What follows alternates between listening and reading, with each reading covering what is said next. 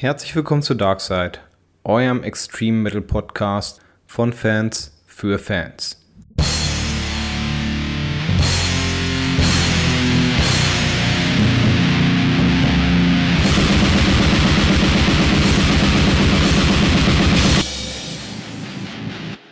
Ja, willkommen zur neuen Folge.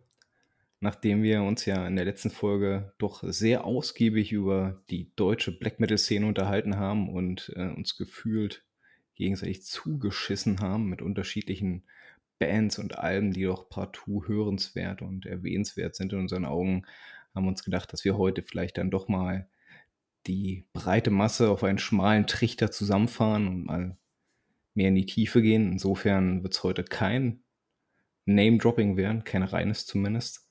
Äh, wir werden uns heute in Fokus setzen ähm, in unserer neuen Rubrik im Brennglas. Wir werden einen Blick werfen auf Dark Throne, ähm, eine Band, zu der es nicht bloß eine Meinung gibt. Wir schon allein in unserer Kleingruppe mal festgestellt haben. Und einen genaueren Blick auch auf die werfen. Ja, und inwiefern sie vielleicht auch noch Relevanz für die Szene besitzen.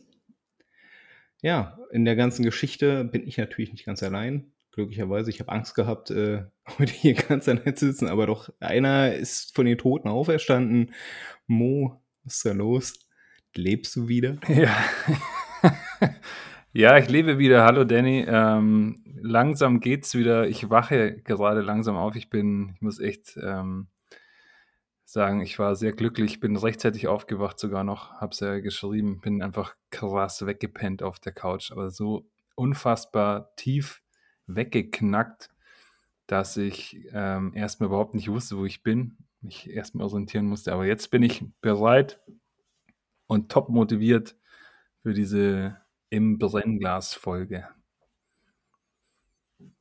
Ja, Motivation lässt es ja auch Phil niemals mangeln. Ich hoffe mal, dass du heute voll im Saft stehst. Ja, definitiv, klar. Also ich habe ich hab schlecht geschlafen ähm, und bin todmüde auch jetzt, aber es ist immer noch okay. Aber wie ich auch gerade festgestellt habe an Moos Ausführung, es klingt irgendwie so, als ob wir 8 Uhr früh aufnehmen würden. Und ich weiß nicht, ob wir das einfach so weiter, einfach weiter so den Leuten sagen sollen, okay, wir, wir sind immer nur am Schlafen und wir machen voll früh diese Aufnahme. Und überhaupt nicht, überhaupt nicht abends oder so. Ja, zur Relation, wir haben es jetzt 21.25 Uhr. Und Danny ist hoffentlich auch ausgeschlafen jetzt endlich. Ja, so ausgeschlafen, wie man sein kann mit einem kleinen Kind. Ne? Ähm, also, es sind perfekte Grundvoraussetzungen von uns allen, die wir mitbringen. Ähm, nichtsdestotrotz, äh, ich würde ganz gerne nochmal die vergangene Aufnahme kurz Revue passieren lassen äh, irgendwelche Sachen, wo ihr sagt, ey, Leute, da, äh, das ist eine Erkenntnis, die ich mitgenommen habe aus der vergangenen Folge, die mich jetzt nicht mehr loslässt? Ja, also eine Erkenntnis ähm, hatte ich auf jeden Fall. Ich finde es ja auch richtig geil, dass die sich so, sozusagen aus der Folge heraus entwickelt hat. Was du dann irgendwie so nebenbei irgendwie bemerkt hast, Danny, nämlich dass deutsche Bands tendenziell ganz schön oft mit Zitaten und Samples und irgendwelchen kleinen Einspielern von irgendwelchen Tonaufnahmen arbeiten. Ähm, das fand ich spontan schon irgendwie eine, eine ganz coole These. Und es ist echt unfassbar. Im Nachhinein sind mir so viele Bands bzw. Alben aufgefallen, wo ich gedacht habe, das gibt's doch gar nicht. Schon wieder ein Zitat, schon wieder ein Einspieler. Und dann irgendwann ist es dann auch ähm, umgekippt in die andere Richtung, wo ich mir gedacht habe, ah ja, dieses Album muss von einer deutschen Band sein. Das kann gar nicht anders sein. Es ist echt unfassbar. Und hat sich bestätigt? Ja, ja, in den, also in den allermeisten Fällen, wobei man muss sagen, also dieses Stilmittel ist mittlerweile dann wohl doch auch international angekommen. Ich meine, ich weiß auch nicht, ob man das 100% so ähm, sagen kann, ich bin jetzt auch nicht durch die ganze Black Metal-Geschichte der letzten 30 Jahre irgendwie durchgegangen, um das mal minutiös zu prüfen, aber es ist schon verdammt auffällig für ähm, Alben, die von deutschsprachigen Bands oder von Bands aus Deutschland ähm, produziert worden sind. Ja, wir haben das ja auch nur festgestellt, dass es halt häufig so auftritt. Wir haben ja nicht Exklusivstempel drauf gemacht, dass es nur deutsche Bands machen dürfen. Aber es ist schon ein bisschen auffällig irgendwie, wenn man sich so ein bisschen durchhört. Aber vielleicht haben wir auch einfach ein bisschen mehr, weil nicht, den Fokus jetzt wieder da drauf, weil wir drüber geredet haben. Hm. Und ihr so? Habt ihr eine, irgendwelche anderen Erkenntnisse? Ne, ich muss ja sagen, wir wurden mal wieder kalt erwischt von Danny, als er dann gesagt hat, nee, wir machen jetzt keine, doch nicht die, die Top 3, was wir gesagt haben, sondern macht jetzt einfach mal irgendwas mit Alben. Oder so. Jetzt bitte hier nicht die Top 3, sondern nur die Top, äh, die Top Mentionings irgendwie. Und dann so, ja, verdammt, Mist, ich habe mir nur drei Dinge aufgeschrieben. jetzt muss ich überlegen. Ja, ich möchte erinnern, ich möchte erinnern, das Hauptproblem war, dass wir eure Top 3 schon während der Folge abgegrast haben. Hey, wir haben die Top 3 höchstens 15 Mal erwähnt vorher. Es war noch nicht genug.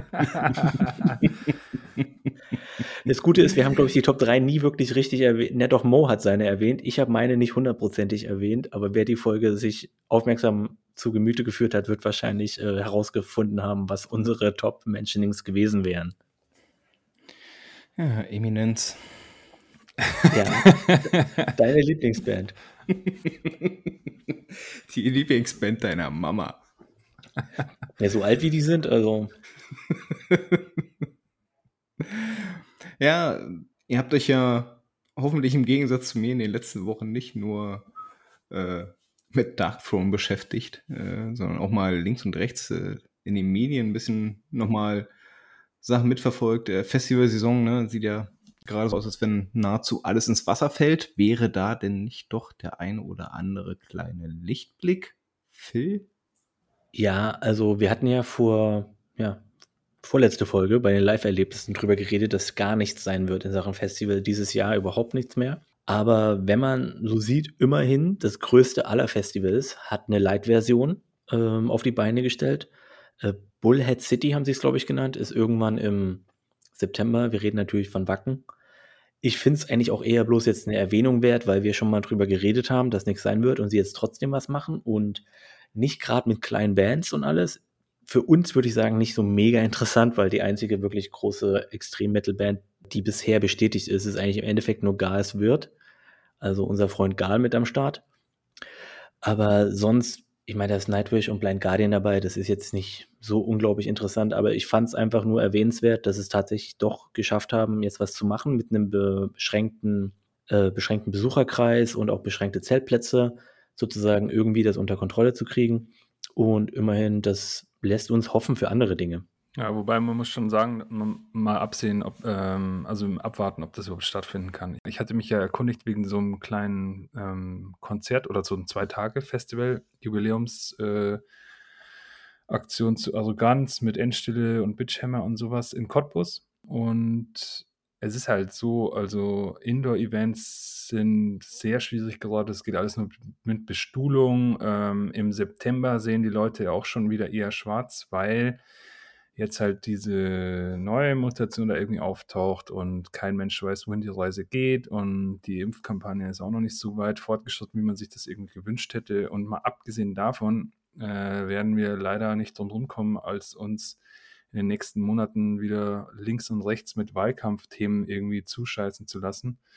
Und äh, da werden sich die Parteien höchstwahrscheinlich dann auch irgendwie gegenseitig überbieten im äh, Ich bin der größte Macher von allen. Und mal sehen, aber ich meine, ich finde es auf jeden Fall cool, dass die die Hoffnung nicht aufgeben und das irgendwie versuchen ja, durchzuziehen. Ich finde es einfach nur halt interessant, weil sie es halt wirklich erst ähm, letzte Woche, also wir haben heute, kann man, können wir sagen, wir haben heute den 24.06. die haben es erst letzte Woche angekündigt und das finde ich halt interessant. Das ist ja nicht irgendwie vor zwei Monaten gewesen oder so, sondern die haben es wirklich letzte Woche erst angekündigt und das fand ich dann doch interessant, weil sie auch explizit sagen, es wird so und so sein, wir haben es schon alles abgesprochen und im Rahmen dessen, was uns erlaubt sein wird, das wird auch ähm, zugelassen sein. Und deswegen haben sie auch noch nicht Preise und wann, also die haben auch nicht, noch nicht die Preise wirklich bekannt gegeben, wenn ich das richtig gesehen habe. Wie gesagt, es interessiert mich an sich als Event nicht so sehr, sondern einfach nur, dass es vielleicht stattfindet. Eher dieses Arroganzding, was Mo erwähnt hat. Das ist schon ein bisschen interessanter. Mhm. Also bist du noch nicht so verzweifelt, dass du sagst, äh, egal was es ist, ich nehme alles mit? Äh, nee, definitiv nicht. Noch nicht. Da habe ich zur Not immer noch, keine Ahnung, irgendwelche Online-Mitschnitte von irgendwelchen Konzerten, die ich mir zur Not einfach angucken muss. Übrigens auch ein sehr interessanter Trend, ne? Diese, diese Online-Konzerte äh, scheint ja doch für die eine oder andere Band dann doch recht rentabel geworden zu sein. Ist es so? Naja, zumindest äh, aufgrund der Menge, äh, gerade die größeren Bands feuern ja doch jetzt mittlerweile regelmäßig diese Dinger raus, scheint es äh, gar nicht so so wenig Geld in die Taschen zu spielen. Ja, ich denke schon, dass es ein bisschen Relevanz bietet. Vielleicht auch mehr, um einfach nur im Gespräch zu bleiben. Für die ganz Großen ist es einfach nur klar, wir können noch mehr vermarkten. Für so mittelkleine Bands weiß ich nicht, weil es ist halt eine billige Variante eigentlich, sich weiterhin im Gespräch zu halten und vielleicht auch ein bisschen extra Geld zu verdienen, indem man einfach, weiß ich nicht, du stellst dich halt in ein Tonstudio, machst da ein Live-Ding oder sowas halt. Oder du hast, kennst jemanden, der hat eine kleine Location, stellst dich ja auf die Bühne und Oder wie Meforasch auf eine Wiese im Wald. ja, genau. Noch viel geiler und übelst true. Grifty, grim und true. Ja, frostbitten. Ja, ein anderer äh, Festivalpunkt, also ziemlich gehypt, zumindest kurzzeitig, ich, mir ist das überall aufgeploppt, ist das ähm, äh, veröffentlichte Billing vom Hellfest. Ich weiß nicht, habt ihr das mitbekommen? Das sind irgendwie, keine Ahnung, 250 Bands oder so, völlig, völlig abartig und irgendwie, wie war der Vergleich? Sowas so von wegen, also es ging so von wegen, äh, Scheiße, ist das die Seite von äh, Enzyklopädia Metallum oder ist das äh, die Seite vom Hellfest? also ich habe mal durchgeklickt. Selbstverständlich ist ähm, das ziemlich heftiges ähm, Billing und Line-up, aber ja, also für mich wäre es nix. Also Allein schon sieben Tage Festival. Überleg mal, wie tot du teilweise schon nach drei Tagen bist. Sieben hm. Tage Festival. Äh, oh, ich glaube, dafür bin ich dann doch zu alt. Äh, Ja, definitiv. Aber ich sag mal, es ist halt wirklich, wie Mo sagt, krasses Billing. Weiß auch nicht, wo sie die Kohle her haben. Das ist halt, also wenn man sich es einfach nur durchsieht, ich habe es gerade vor mir nochmal, ich habe es mir vorhin nochmal angeschaut und dachte mir, wow, weil da ist erstens aus jeder Musikrichtung, was auch nur ansatzweise jemals eine Gitarre gespielt hat, irgendwas dabei und dann sind das halt alles auch wirklich Namen. Also wenn man nur sieht, also was wirklich die absoluten Hauptbands sind, also die wirklich die bekanntesten, alle bekannten, als Scorpions, Metallica, Guns N' Roses, die sind jetzt auch nicht billig. Und dann, weiß ich nicht, dann hast du halt, äh, wenn wir jetzt wirklich zum Extrem-Metal gehen, keine Ahnung, Decapitated ist ziemlich groß, My Dying Bride, Katatonia, Napalm Death, gut, die sind überall. Aber es ist schon alle, allerhand dabei und La ist dabei und für Danny eigentlich der einzige Grund, warum er sich dieses 800 Euro oder was weiß ich, wie teuer dieses Ding sein wird, Ticket kaufen wird, ist Cult of Fire. Ich habe die jetzt schon direkt überwiesen. Ja, ich weiß nicht, wie teuer sind die Tickets denn? Weißt du das, Erna? keine Ahnung. Keine Ahnung, habe mich damit gar nicht beschäftigt, weil ich auch also nie in meinem Leben planen würde, da hinzugehen. Wirklich nicht. Es ist mir echt. Aber es ist auf jeden Fall eine Kampfansage in Richtung Wacken. Ja, wenn sie das Line-Up ähm, halten können. Also so wirklich über die Jahre hinweg, anstatt nur dieses eine. Apropos über die Jahre halten können, wollen wir uns mal unserem Hauptthema langsam zuwenden. Ja, sehr gerne. Wie willst du denn einsteigen? Ja, mit Darkotronic natürlich. Ich habe es ja vorhin schon mal äh, angesprochen. Darkthrone, eine Band, die man, glaube ich, sofern man ansatzweise was mit dem Extreme Metal zu tun hat, äh, der man sich nicht entziehen kann, über die man früher oder später immer stolpern wird, die definitiv auch ihre Spuren in der Szene hinterlassen haben, aber in meinen Augen auch immer streitbar sind. Und ich glaube, allein das äh, ist schon Grund genug, sich mit dem mal ein bisschen detaillierter auseinanderzusetzen. Und äh, vielleicht kann jeder von euch ja mal so zumindest seine ersten Eindrücke, die er bei seiner bei seinem ersten Aufeinandertreffen mit dieser Band gewonnen hat, äh, wiedergeben. Ich kann von meiner Warte aus sagen, ich war erstmal ein bisschen, naja, äh, abgestoßen, weil doch der Sound in meinen Augen recht räudig war und ich das bis dahin noch nicht kannte. War auch noch in der Frühphase, als ich mich eigentlich überhaupt reingefunden habe. Und natürlich habe ich mir dann auch direkt die Blaze in the Northern Sky gegeben. Ähm, hat mich erstmal eine Weile davon ferngehalten, bis man sich dann über die Zeit wieder Schritt für Schritt daran getastet hat. Ähm, ja, also ich glaube, für Puristen reines Gold. Ähm, für Leute, die mal schnell eine Idee davon gewinnen wollen und sich nicht weiter damit auseinandersetzen wollen, glaube ich, pures Gift. Äh, seht ihr das anders? Also ich würde einfach mal ein bisschen deinen Punkt unterstreichen in dieser Hinsicht, dass ähm, klar, weiß ich nicht, wir haben ja schon erzählt, wie wir gestartet sind, irgendwie mit Black Metal, halt mit Dimu und was weiß ich, irgendwie mit dem melodischen Kram und dann ist so, hier Dark Throne, die großen Helden, hör mal an.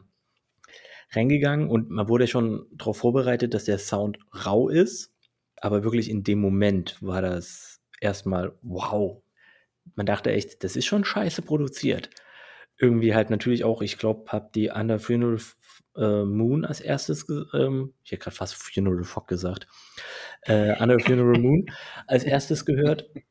Ähm, das ist halt schon, also von der Produktion, jetzt weiß ich halt, was der Charme dran ist oder was halt die Fans daran sehen, an, diesem, an dieser Produktion, weil es dieses raue Ursprüngliche wirklich ist und das halt auch wirklich was transportieren soll. Aber es ist schon mal so ein interessantes Ding, warum machen das Menschen freiwillig, sich diesen Sound zu geben? Und deswegen finde ich, es ist schon erstmal, äh, wenn man so anfängt, mit einem doch eher melodischeren, klar produzierten Ding wie Dimmu, dann halt zu Darkthrone überzugehen, ist schon ein bisschen andere Sache, finde ich. Also mir ist das auch äh, so ergangen, als das erste Album, das ich gehört habe, war Under Funeral Mu äh, Moon. Fog. Under Funeral Fog. Wir nennen es jetzt einfach so. Und ja, also für mich ist es äh, wirklich extrem schwer zugänglich gewesen, aber ich hatte von Anfang an auch irgendwie ähm, mich davon irgendwie betören lassen. Also es hat mich, es hat mich schon auch gecatcht.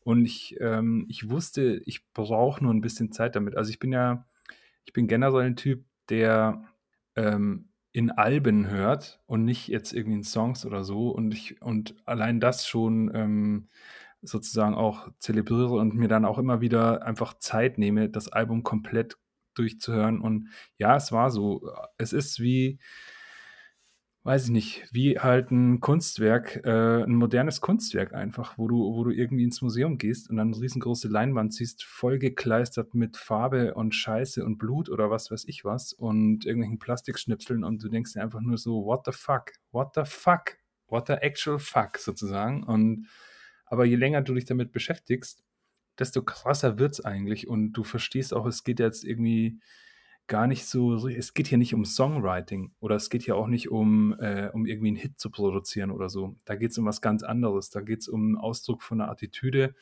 und, und Ausdruck von einer Lebensart und einer Einstellung zur Welt. Und, und, und das finde ich, transportiert das Album schon sehr gut.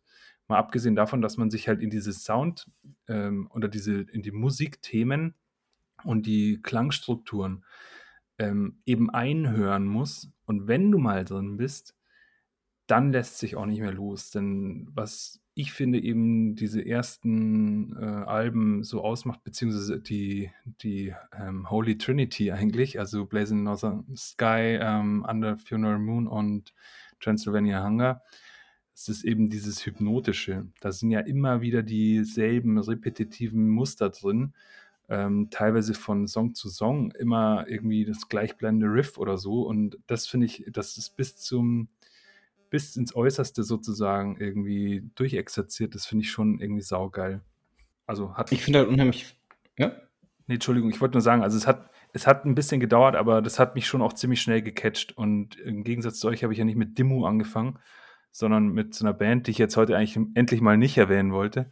Und die war dann eben in den ersten Aufnahmen schon ein bisschen rauer auch. Äh, das, die ersten Aufnahmen sind ja wirklich ziemliches Geschrammel auch teilweise. Und äh, insofern war ich das eigentlich auch schon, ja, konnte es irgendwie gut wegstecken, sagen wir es mal so. Mo bezeichnet Goethes Erben als Geschrammel. Ja. ich wusste, dass das jetzt kommt.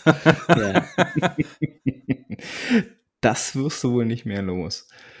Ähm, ihr habt ja äh, also, ihr habt ja mehrere Aspekte schon angesprochen. Das eine ist äh, dieser, dieser, dieser, dieser rohe, verwaschene Sound. Ne? Ähm, der, der, trägt sich ja A, schon zumindest äh, immer in gewissem Maß durch die ganze Historie der Band hindurch. Aber äh, was ich viel, viel interessanter finde, es gibt halt mittlerweile auch so unfassbar viele Bands, die halt versuchen, sich genau daran festzuhalten und äh, mit Hilfe der seltsamsten Tricks ein vergleichbares Soundgefühl, eine, äh, eine vergleichbare Atmosphäre zu schaffen. Ich kann mich noch an ein Interview äh, erinnern, äh, das ich gelesen habe zu äh, äh Xastur, der dann auch wirklich äh, gesagt hat, ey, ja, ich, ich habe das äh, mit einem Audiorekorder aufgenommen ähm, und danach abgespielt und mit einem anderen Audiorekorder aufgenommen, einfach nur, damit dann irgendwann auch die Qualität so ist, wie ich mir das vorstelle.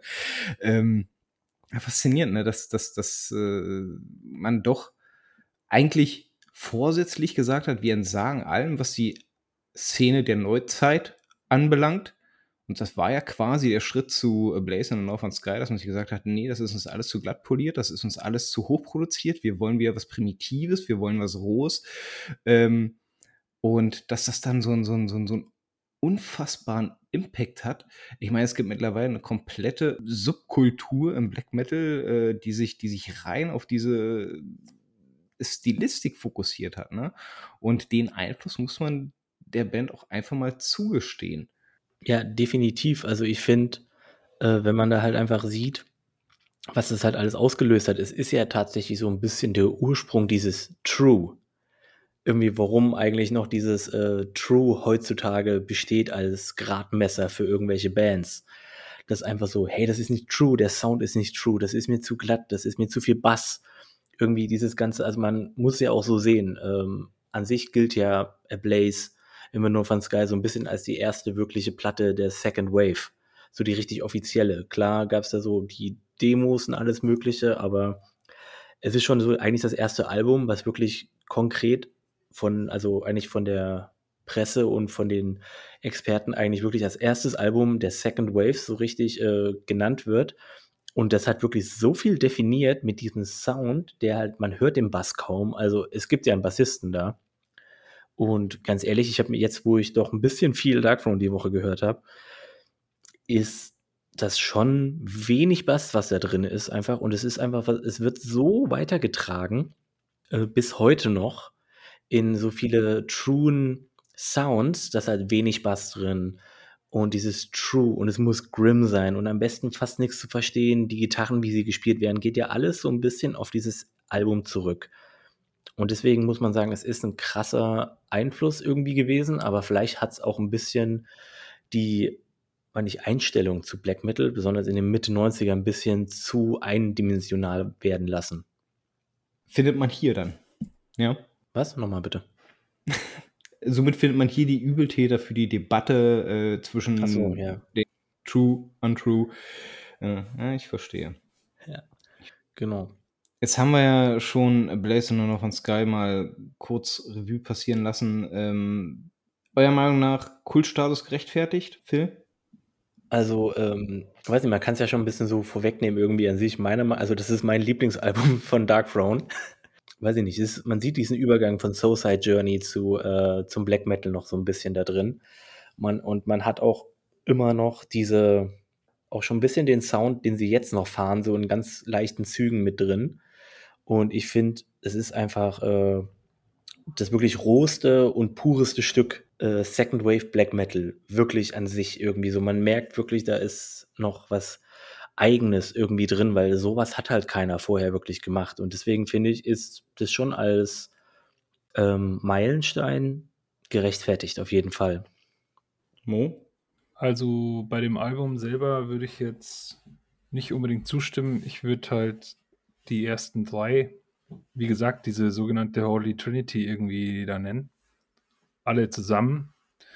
Und ja, auf jeden Fall, also ich, äh, also man kann den Einfluss einfach nicht abstreiten und man kann auch nicht abstreiten, dass es einen sehr eigenartigen, ähm, wie ich vorhin schon gesagt habe, so einen komisch ähm, hypnotischen, ähm, so ein Sounderlebnis eigentlich erzeugt, das sind einfach äh, Kunstwerke. Das sind für mich ein Triptychon und absoluter ähm, ja, Meilenstein in der Musikgeschichte, meiner Meinung nach, auf jeden Fall.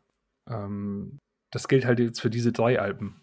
Das gilt aber nicht für, also ich meine, Dark Throne insgesamt ist ja was viel Größeres. Ja, also das ist ja eine Band mit über 30 Jahren Bandgeschichte und selbstverständlich haben die alle möglichen Wandlungen hingelegt. Ähm, darüber werden wir sowieso jetzt noch sprechen. Aber klar, für die, für die Arbeit in ihrer Vergangenheit haben sie den Kultstatus sich definitiv verdient, ja. Und auch erarbeitet. Aber ich finde auch, dass halt genau, weil sie diesen Kultstatus haben, dieser ersten drei, na gut, es sind ja nicht die ersten drei Alben, aber dieser drei großen Black Metal-Alben, sind sie ein bisschen sehr reduziert worden und, ihr, und die Erwartungshaltung an sie ist halt eine abstruse einfach geworden, dass halt mittlerweile, es wird immer nur, die haben 18 Alben mittlerweile rausgebracht, wenn ich das richtig gezählt habe, ne? Dann re reduziert man das zu sehr auf eine Zeit, die tatsächlich in der Gesamtgeschichte von 30 Jahren Bandgeschichte eigentlich nur einen kurzen Teil eingenommen hat. Wenn man das Gesamtwerk sieht, ist dieser krass pure Black Metal eigentlich ja nur vier Alben. Wenn wir die Total Death mit reinnehmen, sind wir bei fünf. Irgendwie, also es sind Ablaze, Under Funeral Moon, Transylvanian Hunger, Total Death, das ist ja diese, meine ich, Pre-Recordings irgendwie, die nochmal gemacht wurden, und Panzerfaust. Das, die würde ich jetzt als reine, wirklich reine Black Metal-Alben bezeichnen. Und äh, das sind fünf von 18 Alben. Das ist nicht mal ein Drittel. Und das ist das, was, woraus diese äh, Band reduziert wird. Finde ich in gewisser Art und Weise nicht fair. Klar, das ist halt das wirklich geschichtlich Wichtige, aber sie haben ja auch andere Dinge gemacht, die definitiv eigenständig sind. Wie siehst du denn das, Danny? Ähm, ich muss ganz ehrlich sagen, für mich äh, sind Dark Throne diese ersten fünf Alben.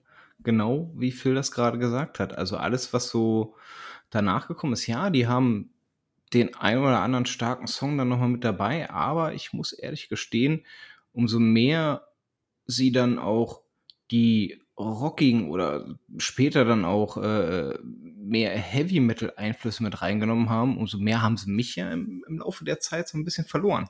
Nichtsdestotrotz, wo wir noch gerade in der Frühphase sind, vor den ersten fünf Alben. Ich meine, man hat, man hat Genregrenzen eingerissen, ne? das Genre definierende Alb, äh, Alben rausgebracht. Äh, ich glaube, es ist auch mehr als, als nur die Musik gewesen, die dieses Genre und auch äh, die Präsentation von, von, von Dark Throne äh, definiert haben. Ich glaube auch allein die Darstellung, also man denke auch nur an die legendären Cover, die sie hatten. Hm. Ich meine, das sind, das sind Motive, nach denen heutzutage nochmal händeringend gesucht wird, ne? um, um was, was Vergleichbares zu machen. Und man sieht auch in der aktuellen amerikanischen Szene, man versucht halt auf Hängen und Würgen diese irgendwo dann mit neuen Elementen zu verbinden, aber vom Kern her eins zu eins zu kopieren. Ne? Ich, ähm, ich finde gut, dass du das erwähnst, weil äh, muss man sagen, jetzt wo du es gerade sagst, ich habe heute erst dran gedacht, was für geile Cover A Blaze, Under Funeral Moon und Transylvanian Hunger eigentlich sind. Also wirklich diese drei Cover allein sind halt total stilprägend. Und jetzt, wo du sagst, mit den die neue Art von Black Metal, Spectral Wounds, das äh, Diabolical ja, First ja. Album, das ist ja eins zu eins der Stil. Es ist ein anderes Cover, aber es ist doch genau der Stil. Es ist die Farbgebung, also klar, schwarz-weiß nicht die Farbgebung, aber die Intensität der Farben und alles. Aber ich finde, dass bei diesen ersten Alben einfach so, einfach so dieses, es sieht ein bisschen so aus, wie die hatten irgendwie Spaß im Hinterhof und äh, finde es halt so cool, wie die einfach so auf A Blaze irgendwie so, ja, spring mal an dem Zaun lang, halt dich fest und du siehst aus wie ein Vampir was ist das für ein geiler, also für ein geiles Ding? Und halt Under Funeral Moon sieht auch super aus. Und ich weiß nicht, das sind, das ist so puristisch und eigentlich artmäßig ein bisschen scheiße dargestellt, was einfach nur so Schnappschüsse sind von Nicht-Profi-Fotografen. Aber ich, das macht es halt einfach irgendwie so geil. Ja, Grenzen eingerissen, ähm, nicht bloß im positiven Sinne. Wollen wir doch mal auf noch eine Thematik zu sprechen kommen. Äh, Erstveröffentlichung Transylvanian Hunger, der eine berühmte Satz, mit oder ohne Ra? Mit oder ohne, was? Nee, weil es ist ja Norsk Ares Black Metal Ra. Das ist, äh, das ist ja das Wichtige. also, weil, weil es steht ja, es steht ja wirklich Ra hinten drauf. So lassen, so lassen wir doch mal das Ra außen vor, das aus dem Konzept. ja, äh, nebenbei schafft man es dann halt auch noch, die Grenzen des guten Geschmacks und vielleicht sogar die Grenzen der Provokation einzureißen. Und jetzt stelle ich mir persönlich die Frage, ne, ist das ähm, ein unüberlegtes Werk von jungen, motivierten Musikern, die alles um sich herum quasi ähm, auf die Probe stellen wollen, herausfordern wollen? Oder ist es ähm, dämlicher Merchandise-Trick gewesen? Ähm, ist der Einfluss von Wag wie Kernes zu dieser Zeit auf die Band vielleicht so groß gewesen? Oder sind es vielleicht doch insgeheim AfD-Wähler? So, die Hälfte unserer Podcast-Hörer ist somit abgesprungen. Äh, nein, kleiner Witz, kleiner Witz, kleiner Witz. so, ja, jetzt bin ich raus aus dem Podcast anscheinend. Nee. Ich, also ich, man hat es ja nie wirklich richtig klargestellt irgendwie oder so, aber ich glaube, das ist wirklich einfach nur so ein Ding, ja, wir machen nordischen, arischen Black Metal. Ich weiß nicht, inwiefern das wirklich ernst gemeint war, weil nichts von, man hat ja nie irgendwas anderes in dieser Art und Weise gehört. Irgendwie, weil sie haben ja immer gesagt, ja, wir machen das, worauf wir Bock haben, alles andere ist uns scheißegal. Und deswegen kann ich es gar nicht wirklich in den richtigen Kontext setzen, warum das ausgerechnet so gemacht wurde. Es wurde ja auch groß gebracht, ist so, hä, was soll das? Wieso machen die das? Und ich muss ehrlich sagen, ich verstehe es bis heute nicht. Ich kann es immer noch nicht sagen, warum das denn gemacht wurde. Ja, also äh, genau sagen kann man es nicht, ähm, aber ich sehe schon, also ich weiß, ich, also ich möchte versuchen, ein bisschen vorsichtig mich auszudrücken. Also ich möchte natürlich nicht ähm, eine gewalttätige und äh, in, in, in, Teilen rassistische, äh, menschenfeindliche ähm, Bewegung irgendwie als, als, als, als auf, aufbäum, sich aufbäumende Jugendbewegung äh, irgendwie kleinreden. Das will ich nicht. Aber denke schon, es gibt bei jeder Bewegung immer die Leute, gerade wenn es um so Fuck you-Attitüde geht, ja. Es gibt halt die Leute, die ähm, was machen, allein um der Grenzüberschreitung willen, allein um der Provokation willen und der Fuck you-Attitüde willen. Und dann gibt es die anderen, gegebenenfalls auch kurz danach erst folgenden, also nicht zur Avantgarde gehörenden im eigentlichen Sinne, die das Ganze dann tatsächlich auch ernst nehmen. Und das sind ja eigentlich die problematischen. Die in der Vorhut, die sehe ich als weniger problematisch an. Das ist, äh, und ich, ich persönlich glaube, das ist meine persönliche Meinung, ich glaube, Fenris und Nocturno Culto, die das ja auch immer wieder mal irgendwie versucht haben, auch ähm, klarzustellen, ähm, sobald das Ganze über die politischen Grenzen dann irgendwie hinausgegangen ist und wirklich auch zu Gewalt und, und, und, und wirklich akuter Gefährdung von Leben irgendwie geführt hat, haben die sich ja aus dem ganzen Zeug auch ähm, tunlichst zurückgezogen. Sie haben eben versucht, gar nicht mehr präsent zu sein in den Medien, haben versucht, nicht mehr so viele Interviews zu geben und haben auch versucht, sich sozusagen selbst ins Innere zu kehren. Und ich denke, da ist das ist eventuell eine Folge dessen, dass sie das Ganze eben nicht so ernst gemeint haben wie andere. Genau, also ich, ich hoffe, ich habe mich irgendwie verständlich ausgedrückt. Ja, schon. Ich habe nur gerade noch mal geguckt, also Nocturno Culto und Fenris, die waren damals halt Anfang 20er, als Transylvania Hunger rauskam. Und erstens kann man mit dem Alter immer noch ein bisschen, ja, wie auch immer sein. Ansonsten würde ich auch so das sagen, was Mo gerade gesagt hat, mit diesem, äh, ja, dass sie sich dann im Endeffekt doch aus vielen rausgehalten haben. Man muss halt irgendwie noch bedenken, was halt für einen Einfluss dieser gesamte Umkreis hat. Irgendwie dieser ganze, sie haben sich ja auch im ganzen Dunstkreis vom Inner Circle und von Euronymous und alles äh, bewegt und das ist ja sowieso eine komplett zwiespältige Sache irgendwie gewesen, weil da halt Kommunisten mit Nazis und mit einfach nur ähm, Wannabe-Satanisten, wenn man es jetzt einfach so sagen will, irgendwie und einfach nur irgendwelchen Leuten, die, keine Ahnung, Rebellion auf Jugendtum durchführen wollten, zusammengehangen haben in irgendwelchen Tonstudios und in irgendwelchen Plattenläden. Äh, da kann einfach sein, dass irgendwelche Leute es einfach cool fanden, diesen Kram rauszuhauen und dann einfach sagen, hey, mach das hinten drauf. Ja, das finde ich einen coolen Spruch irgendwie. Und man kann ja trotzdem der norwegischen Szene der frühen 90er nicht, äh, man nicht, ja, man kann es ja nicht unbedingt abstreiten, dass ja schon an sich die äh, Szene schon sehr, weil nicht, patriotisch geprägt war, sage ich mal. Also schon ein sehr, wir sind hier, wir sind Norden, wir sind die Heiden, wir sind die Paganisten, ist schon sehr viel, nicht, viel nationalistisch ist irgendwie nicht das Wort, was ich benutzen will, aber vielleicht versteht ihr ja, was ich meine. Irgendwie, das ist schon auf eine Art und Weise vielleicht ein paar Worte gewählt worden, die überspitzt gemeint sind, aber schon in einer Art und Weise, das vielleicht patriotische Gedankengut ein bisschen ausdrücken, ohne dass es extrem gemeint war. Für mich hat er so, so ein bisschen, ich bin ja, was solche Thematiken anbelangt, immer ein bisschen nachtragend.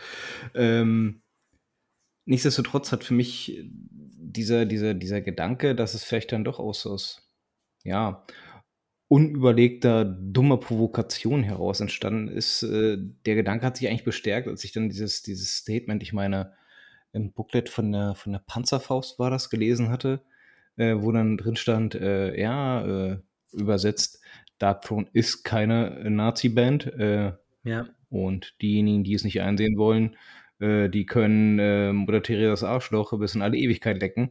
Ähm, diese Aussage ist grundsätzlich eigentlich so dumm, dass sie mir aber wiederum zeigt, Jungs, ja, ihr, ihr seid vielleicht noch nicht so weit. Aber irgendwie, ich glaube, ich glaube euch zumindest, dass, äh, dass das genau aus dieser, aus dieser, aus diesem Mindset heraus entstanden ist, dass ihr einfach provozieren wollt, nicht darüber nachgedacht habt und jetzt zu sagen, ey, wenn ihr glaubt, dass ihr äh, Nazis sind, dann leckt doch das Arschloch, ähm, ist schon so ein bisschen, ja, sehr trotzig, sehr, sehr trotzig. Aber ja, voll. Beschreibt die also, Situation ganz gut. Wenn man, also es gibt ja die Geschichte auch von, also der von, zum Beispiel von Fenris, der hat ja, es gibt ja legendäre Unterhaltungen zwischen Wagwi Kernes und Fenris, die dann irgendwie immer zum Besten gegeben werden. Ich glaube, jeder von euch kennt die Geschichte mit äh, dem ewig langen Streit, den die wohl irgendwie mal hatten, ob man jetzt Cornflakes lieber äh, knackig und knusprig ist oder lieber in Milch aufgeweicht und schleimig. und darüber haben sich wohl irgendwie sehr intensiv, sehr viele Stunden lang und ähm, sehr emotional unterhalten. Ähm, sind, glaube ich, auch ke zu keinem Ergebnis gekommen. Jedenfalls, die Geschichte ist ja auch so, Fenders war halt im Prinzip jeden Tag da und das allererste, was er gemacht hat, wenn er da reingekommen ist, ist, hat sich hat eine Bier, Bierdose aufgemacht, Schluck Bier genommen, auf die Couch geflackt und und das war halt so sein Ding. Der hat da halt abgehangen und hat Bier gesoffen vor allem.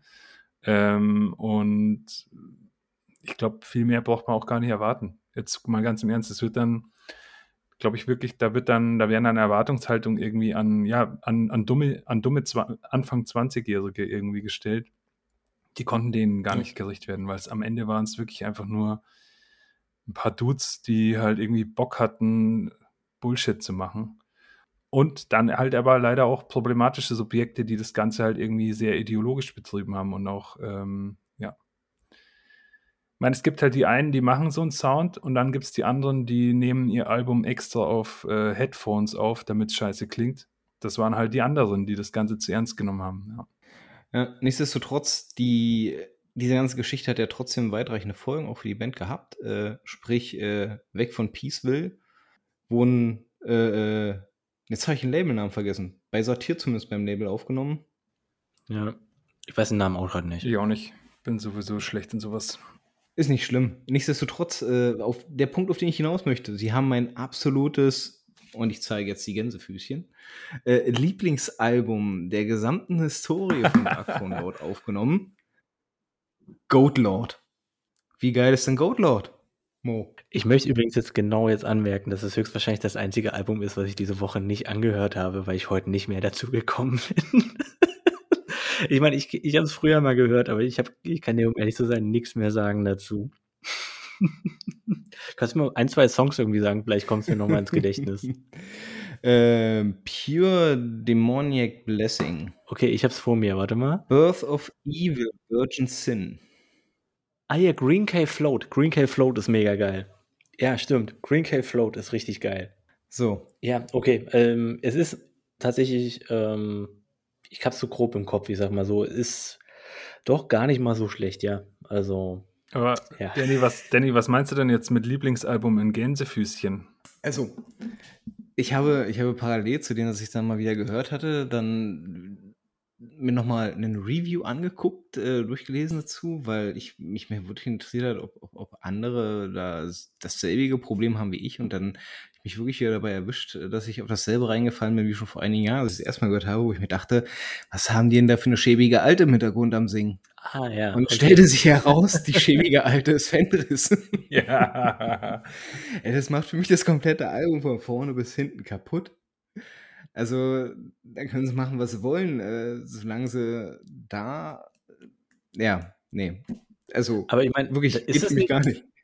Aber ist das nicht eigentlich genau das, was irgendwie, glaube ich, Dark Throne so ein bisschen auf, ausmacht?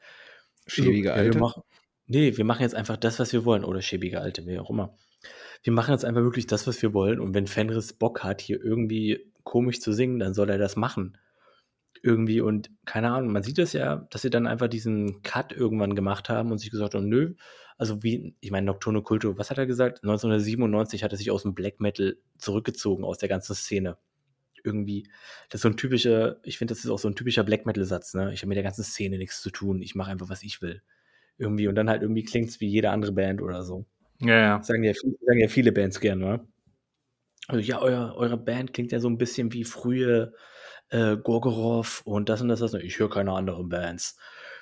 Irgendwie, äh, es ist ja, ich meine, es passt ja schon ein bisschen rein in dieses gesamte, wir machen, was wir wollen. Und ich glaub's denen ja auch so ein bisschen, dass sie einfach machen, was sie wollen, weil es ja nach Panzerfaust so ein Cut einfach gab. Oder, na gut, nach Ravishing, also bis Ravishing Grimness war es ja noch ein bisschen Black Metal-Licke, sag ich mal.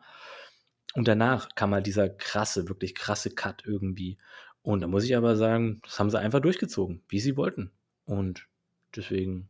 Ja, äh, Plague Wielder gehört noch dazu, aber ähm, die sehe ich ja irgendwie auch. Also, wir können ja ein bisschen weitergehen, genau mit Total Death, Ravishing Grimness und Plague Wielder. Also, ähm, ich weiß nicht, wie es euch ging, aber für mich, ich habe ich hab mir ja auch die Woche so ein bisschen Dark schon angehört und äh, vielleicht auch sogar nicht so in chronologischer Folge, wer weiß. Und also die drei Alben, ey, da ging es mir wie bei einem langatmigen Film, dass ich mal irgendwie eine halbe Stunde zwischendrin irgendwie verpasst habe und mir gedacht habe, fuck, was war das jetzt eigentlich? So unfassbar langweilig für mich, also wirklich kaum auszuhalten.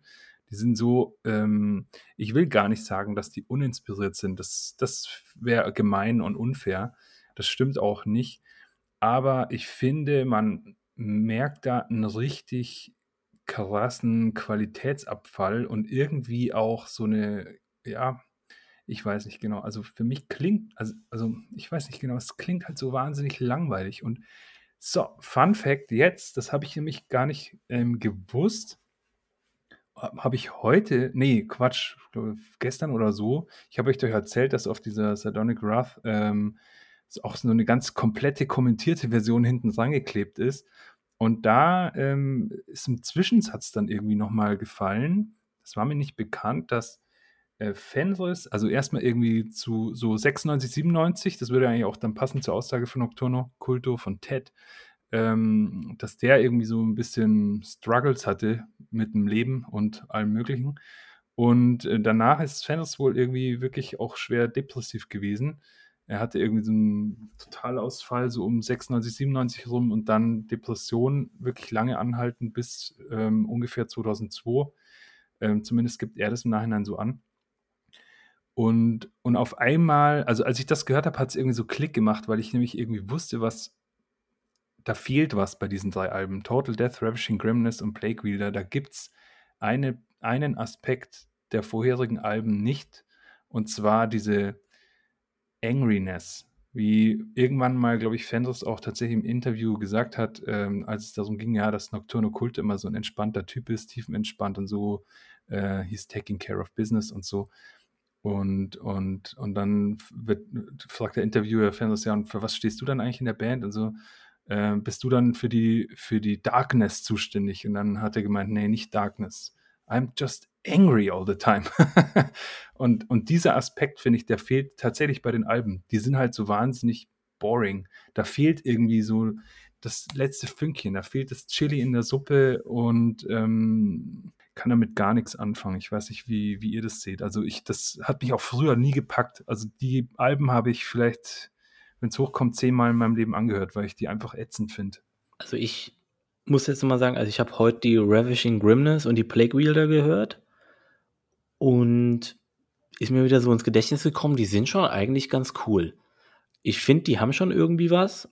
Es ist jetzt nichts, was bei mir jemals in irgendeine Topliste oder so kommt. Aber heute erst wieder ähm, bei Ravishing Grimness zum Beispiel Claws of Time am Ende. Das ist ein bisschen doomiger tatsächlich dann auch und so.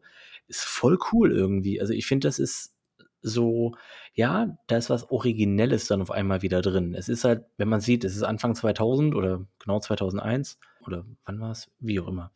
Ähm, es ist Neun, äh, 99 und 2001, also. Ravishing Grimness 99. Genau, genau. Und es hat irgendwie da so einen Sound gehabt, den gab es dann noch nicht. Und das ist cool gewesen. Ich finde, alles andere war vielleicht schon mal irgendwie, außer dann mit dem Cult is Alive haben sie dann auch wieder was Neues gemacht für sich und dann gab es auch, auch wieder Kopien davon. Aber irgendwie haben sie doch ein, zwei Schritte in ihrem in ihrer Diskografie, wo sie wirklich was komplett Neues gemacht haben, auch so musikalisch so ein bisschen. Finde ich zumindest. Und das hatte irgendwie auch dieses, äh, meine ich, Goat Lord Ravishing Grimness äh, dieser Übergang. Das hatte schon irgendwie so ein paar Dinge von, hey, die sind schon ziemlich gut mit dem, was sie machen und die haben schon eine Vision und die sind überzeugt von dem, was sie machen. Für mich äh, sind die drei Alben eigentlich mit dem davor genannten Goat Lord eigentlich genau der Schritt der Band äh, in die Belanglosigkeit geworden, in meinen Augen. Also von da an interessiert es mich halt irgendwie gar nicht mehr so richtig. Also äh, ich habe es ja vorhin schon angekündigt, ne, dass, dass, dass, dass sämtliche äh, kommenden Einflüsse, die sie noch mit reingebaut haben, waren Einflüsse, wo sich von, von mir als Hörer und ja, das soll jetzt nicht für ihn gelten, aber von mir als Hörer halt immer mehr distanziert haben, wo ich gesagt habe, pff, nee, das ist eigentlich nicht das, wofür ich die Band zu schätzen gelernt habe. Und dann bin ich in dem Moment wahrscheinlich doch sehr engstirnig, ne? Äh, äh, aber ja, es ist, es ist, wie es ist. Ich auch jetzt Jahre später, wenn, ich, wenn ich mir die Alben nochmal anhöre, nichts, gar nichts. Ja, ich, ich verstehe, was du meinst. Und ich, wie gesagt, ich finde auch nicht, dass ich die Alben mir dauerhaft wieder geben werde. Ich finde, da ist immer noch zu viel Belangloses auch da. Und es ist, ich glaube, das ist so ein bisschen auch die Wahrnehmung, die einfach Darkthrone für sich kreiert hat. Es ist halt nicht die Darkthrone, mit der man aufwächst, wenn man Black Metal kennenlernt. Ja. Aber das ist ja okay und die machen halt ihr Ding. Und das, die machen ihr Ding seit wirklich seit fast 30 Jahren.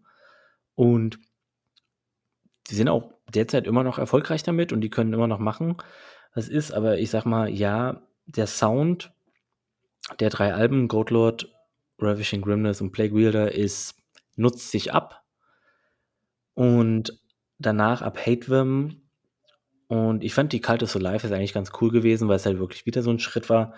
Aber danach ist auch alles gleich wieder, so ein bisschen. Ich finde schon, dass sie sich dann einfach so krass auf ihrem Ding ausruhen es sei ihnen halt auch dann gegönnt, wenn sie jetzt sagen, das ist unser Stil und wir machen das. Darüber werden wir bestimmt auch nochmal eine Folge machen, über Bands, die wahrscheinlich einfach immer nur eine Monotonie-Schiene haben, ihr gesamte Bandgeschichte lang. Ähm, da fallen mir auch so zwei, drei Dinge ein, die halt wirklich denselben Sound vom ersten bis zum letzten Album immer haben. Und man merkt überhaupt keinen Fortschritt. Und so ein bisschen ist es auch die letzten, meine ich, vier, fünf Alben oder so.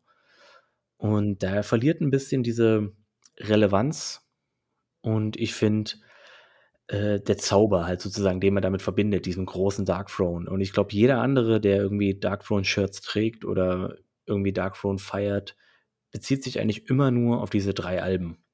Also Blaze, Funeral Moon und Hunger. Ja, zumindest hauptsächlich. Also das würde ich vielleicht schon auch unterschreiben. Also ich finde schon die neueren Alben teilweise sehr geil. Ähm, das gefällt mir immer noch und ich kann es mir auch und ich höre es mir sogar auch aktiv an. Nicht jetzt nur in Vorbereitung zu diesem Podcast. Gerade Sardonic Wrath oder Hate Them finde ich zum Beispiel super gut. Kaltes Alive ist gut. Mir gefällt halt auch also das, was du ja, Danny, in der letzten Folge bei Nocte Obducta irgendwie noch so positiv hervorgehoben hast, dass sie so eine Fuck you-Attitüde an den Tag legen und einfach mal irgendwie wieder 15 Jahre zurückgehen zu irgendeinem ja. Schrammel-Black Metal. Das ist ja hier ähm, von Anfang an, von A bis Z durchgezogen. Das, das ist für mich Dark Throne. Dark Throne ist für mich Fuck you. Wir machen auf, was wir Bock haben. Und das finde ich irgendwie so geil. Ich finde auch die zwei Typen so krass sympathisch. Allein deswegen würde ich mir, glaube ich, schon das nächste Album von ihnen wieder kaufen, weil ich sie einfach irgendwie nice finde. Und die sind irgendwie, also gerade Fenders ist ja ein super engagierter Typ auch.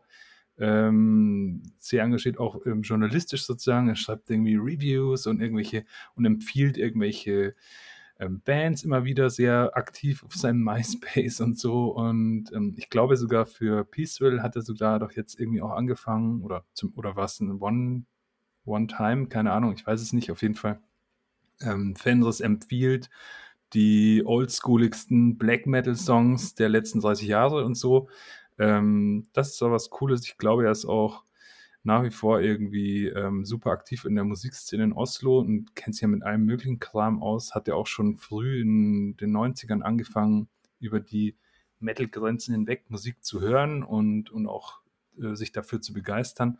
Insgesamt kann man das eigentlich doch nur sympathisch finden. Und jetzt aber nochmal kurz zurück zu den Alben. Also ich finde, das wird denen nicht ganz gerecht, wenn man sagt, ja, die ruhen sich irgendwie aus auf ihren, auf ihren Schemen und dann alle zehn Jahre machen sie mal wieder was Neues. So ist es ja nicht. Es ist ja schon, ich meine, die haben halt ihre Phasen und dann, und die machen halt gerade auf was sie Bock haben. Und dann kann es halt eben mal fünf Jahre lang genau derselbe Stiefel sein, weil sie halt einfach da drauf Bock haben. Das ist ja eigentlich der Witz. Also drauf ausruhen würde ich es jetzt nicht nennen. Ähm, Genau, und ich finde ich find schon, dass man auch jetzt bei den ähm, letzten Alben auch ein bisschen merkt, ähm, also es war ja zwischenzeitlich sehr, sehr black and rollig, würde ich es jetzt mal nennen. Und damit kann ich auch was anfangen. Eines der geilsten Live-Erlebnisse, die ich jemals hatte, hatte ich aber nicht erwähnt, ähm, war ja ein Konzert von Midnight, eine Black and Roll Band. Ähm, damit werde ich schon warm. Gefällt mir halt jetzt irgendwie bei Darkthrone nicht so richtig gut. Ähm, aber jetzt zum Beispiel die, die letzten beiden Alben, Arctic Thunder, übrigens ja, soweit ich weiß, sogar kommerziell das erfolgreichste Album, das sie jemals hatten. Ähm, war wohl auch wohl in irgendwelchen Top-Charts und so. ähm, und auch All Star, die gehen ja schon wieder ein bisschen zurück zum Blackigen. Und ähm, eigentlich mit den beiden Alben müsstet ihr auf jeden Fall was anfangen können, oder nicht? Also ich habe kurz eine Zwischenfrage, weil du hast gesagt, du würdest dir das nächste Album kaufen, auch wenn es so gut ist. Ähm, hast du denn das letzte gekauft? Ähm, Old Star? Ja. Habe ich mir nicht gekauft. Nee, Arctic Thunder hatte ich mir noch gekauft. Und weil dazu kann man. Aber Eternal Hells hole ich mir auf jeden das Fall. Kommt, äh, das kommt morgen raus, nur als Info, ne? Ja, ja, ich habe den. Habt ihr den Song? Habt ihr euch den Song angehört? Äh, habe ich mir angehört, ja, aber ist, ja, ist sehr lang tatsächlich. Irgendwie. Ähm, ja, ich würde es mir jetzt nicht kaufen, aber ich ehre deine, dein Commitment. Ja, heutzutage bei Bandcamp sitzt das Geld ja irgendwie so locker. Ja, das erklärt dein Kontostand, ne?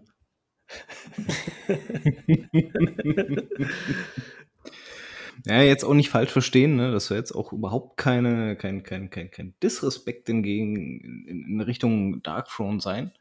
Ähm, du hast es ja selbst gesagt, das, was ich bei Nocte positiv hervorgehoben habe, ne? sie machen das, worauf sie Bock haben. Aber ähm, wenn Leute das machen, worauf sie Bock haben, und weniger das, wofür sie gefeiert werden, müssen sie auch damit rechnen, dass es Kritiker gibt. Klar, auf jeden Fall. Ja, keine Frage. Und ja. ich glaube, aber ich glaube, die ja. beiden, also Fenris und Nocturno, ich glaube tatsächlich, dass sie größtenteils wirklich drauf scheißen. Also Fenris glaube ich hundertprozentig, dass er einen Fick auf alles gibt. Ja. Also, ich meine, wer professioneller Camper ist und sich mit dem Katzenfoto für einen Stadtrat bewirbt und dann auch noch sagt, don't vote for me und dann kommt er rein. Das ist einfach, also ganz ehrlich, das ist ja, wo, unglaublich geil. Ich meine, tatsächlich von Fenris hört man immer wieder was, weil er halt auch einfach, er hat doch bestimmt auch das Skateboard-Design, über das wir schon gesprochen haben, glaube ich, auch mitgemacht, oder? So. Also ich könnte es ihm zutrauen ja, auf jeden Fall. Aber ich meine, bei ihm, ihm glaube ich wirklich, dass ihm, dass er einfach macht, was er will, weil das wirkt einfach so. Der wirkt einfach so, also wirklich true als Person. Völlig überzeugend und Nocturno Culto, muss ich sagen, der ist ein bisschen ruhiger, irgendwie, aber ich meine, die sind seit 96 nicht zusammen aufgetreten, ne? Und nehmen sich trotzdem nicht übel, dass Nocturno Culto mit, mit Satyricon zusammen den Kram live spielt und so. Und ich finde, das ist, meine ich, die haben schon so ein bisschen ihr Ding, wir machen, was wir wollen, ist mir alles egal. Und das finde ich sympathisch eigentlich. Auch wenn die Mucke dann vielleicht nicht so geil also, ist. Also ich glaube, über Sympathie brauchen wir nicht weiter diskutieren. Ich glaube, Fenders tut auch schon sein Übriges äh, dazu bei. Also wie kann man als Person so kauzig äh, und trotzdem liebenswürdig in einer Person sein? Das ist äh, echt faszinierend, jedes Mal aufs Neue. Ja. ähm, aber du hast gerade noch einen interessanten Aspekt angesprochen. Ne? Ähm, seit 96 sind sie nicht mehr zusammengekommen, seit 96 gibt es keine Live-Konzerte mehr dafür, davon. Ähm, was würdet ihr denn dafür geben für ein Live-Konzert?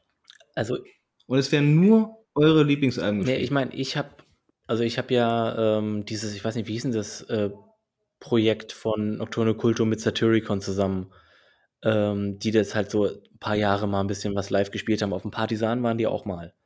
Ich weiß leider nicht, wie dieses irgendwie war. Da haben sie halt einfach so Satyricon-Lieder gespielt, ein bisschen und ein bisschen äh, Darkthrone-Lieder, wenn ich mich recht erinnere. Und da hat man schon auch mal ein paar Klassiker gehört. Das war schon ganz cool. Aber ich muss sagen, ich glaube, nur um Darkthrone live zu sehen, und weiß ich nicht, echt Blaze Manor von Sky komplett zu hören und Transylvanian Hunger. Ähm, ich muss ehrlich sagen, so viel wert wäre es mir gar nicht. Weil ich finde es irgendwie ganz cool, aber ich finde, um ehrlich zu sein, das Handwerk von beiden nicht beeindruckend genug, einfach nur als ähm, Meister des Instruments an sich. Wisst ihr irgendwie? Also, ich finde, es sind schon geile Songs und alles, aber ich wüsste gar nicht, wie mich, ob, ich, ob das irgendwie so was Eindrückliches wäre, weil die haben seit über 20 Jahren nicht wirklich ein Live-Konzert zusammen gemacht. Hätte das überhaupt eine Präsenz auf der Bühne? Irgendwie wäre das so wie Satyr, wenn er halt vorne steht. Und irgendwie halt so dieses so einfach sympathisch, aber halt wirklich sehr kontrollierende irgendwie hat, weil ähm, Danny hat ja auch vom Satyricon-Konzert irgendwie erzählt, also auch davon erzählt, der, ob die auch so eine Präsenz hätten oder wäre es dann einfach so, echt wirklich, dafür habe ich jetzt Geld bezahlt? Ich weiß es nicht genau und ich glaube, diese Magie, die halt diese beschissene Produktion der Alben hat, ich weiß nicht, ob man die live hinkriegt. Hm. Also ich muss auch sagen, ich bin ja, ich bin ja echt alles andere als ein Nostalgiker bei, bei gerade was Konzerte angeht. Also mir geht es nicht darum, Song XY endlich mal live gesehen zu haben oder sowas. Das, äh, das war noch nie mein Beweggrund, um auf ein Konzert zu gehen, sondern ich wollte eigentlich äh, die Band sehen und einfach ein bisschen hören, wie die so live spielen und eventuell ist es ja eine geile Show. Und das war's. Aber gerade in dem Fall muss ich sagen, ich würde mir die sofort live anschauen und ich würde mir hoffen, dass sie nicht die drei äh, Heiligen äh, der, der Black Metal-Szene irgendwie spielen, sondern ihr neues Zeug, weil ich glaube, dass ähm, da ist eben auch Drive drin. Das ist ja irgendwie ein bisschen schneller, ein bisschen lauter und ein bisschen trashiger, heavy äh, Einflüsse und so. Und ich glaube, dass das ein richtig geiles Konzert sein könnte, bei dem alle Leute mega viel Spaß hätten, inklusive die beiden da oben auf der Bühne. Ähm, das wäre da würde ich mir eigentlich wirklich diese Black and Roll ähm, Alben wünschen. Ähm, und dann würde ich da auf jeden Fall hingehen. Wenn die sagen würden, hey, wir, ähm, hey, wir machen ein Konzert in Berlin, ähm, wir spielen alles außer Blazing Northern Sky, Under Funeral Moon und Transylvanian Hunger, da würde ich sagen, sau geil. Und ich würde ihnen nochmal einen extra Zehner dazu geben, wenn sie nicht, explizit nicht Transylvanian Hunger den Song spielen. Ähm, weil, also ich hätte auch gar keinen Bock auf so eine große Crew mit irgendwelchen Fanboys und Fangirls. Ähm, am besten auch noch irgendwie geschminkt, so wie die Leute auf dem Cover und so. Nee, da, also wirklich nicht. Da, da, da bin ich irgendwie auch raus. Also da hätte ich gar keinen Bock drauf. Okay. Da kommen dann so Puristen, äh, also, nee. Ja, okay. Aber ansonsten. Muss ich sagen, vielleicht hast du auch eher recht damit, weil ähm, man sollte lieber zu einem Live-Konzert gehen, wo man die Leute auch sieht, dass sie Spaß haben. Also auch die Band selber Spaß hat. Und wer weiß, ob sie überhaupt Spaß haben, diesen alten Kram zu spielen. Wer weiß das schon irgendwie, weil ich meine, ich kann mich nur, ich meine, das ist ein positives Beispiel, aber halt so Reiter 2008 oder 2009 auf dem Partisan und die haben nur die Oldschool-Dinger gespielt, nur die ersten drei Alben. War fett, war richtig fett und die hatten richtig viel Spaß dabei. Aber stell dir mal vor, die werden halt einfach engagiert. Ja, spielt man nur Transylvanian Hunger und, weiß nicht, zwei, drei Songs von Funeral, Mo äh, Funeral Moon und A Black No of the Sky. Das wird heute nichts mehr mit dem Album. Ähm, äh, ich nenne es jetzt nur noch das Album, auf dem Natascha drauf ist. ähm, das, weißt du, wenn die dann gezwungen werden, irgendwas zu spielen, auf was sie keinen Bock haben, das sieht man doch einer Band an für mich auch immer der größte Cringe-Moment in, auf Live-Konzerten, wenn es halt irgendwie diesen einen Übersong gibt bei irgendeiner Band und nach jedem einzelnen Song die ganze Crew irgendwie, ähm, äh, die ganze Crowd nur danach schreit, diesen einen Song bitte, dass sie den bitte spielen mögen und so. Das ist immer so peinlich, finde ich ähm, hey, die Band hat sicherlich sehr viel mehr Facetten als nur diesen einen fucking Song. Das regt euch mal alle irgendwie ein bisschen ja, ab. Ja, das äh, ist tatsächlich wahrscheinlich sowas wie Transylvanian Hunger oder ähm, Emperors, ähm, I Am the Black Wizards oder so, weil ganz ehrlich, I Am the Black Wizards ist ein sehr, sehr, sehr, sehr guter Song, ne? aber es ist, der ist nicht so viel besser als der Rest irgendwie, als dass man nur diesen Song hören wollte. Irgendwie, genauso ist es mit Transylvanian Hunger. Ich habe mit Mo auch schon ganz kurz diese Woche kurz drüber geredet, weil ähm, auf dem gleichen Album, weil Transylvanian Hunger ist wirklich sehr geil. Auf dem gleichen Album ist Matt Islotted, Edith Fierne, Islotted, Edith Fierne, ja. Edith Fierne ähm, in, ein Song, der mindestens genauso geil ist. Mhm. Also wirklich mindestens, wenn nicht gar besser. Mhm.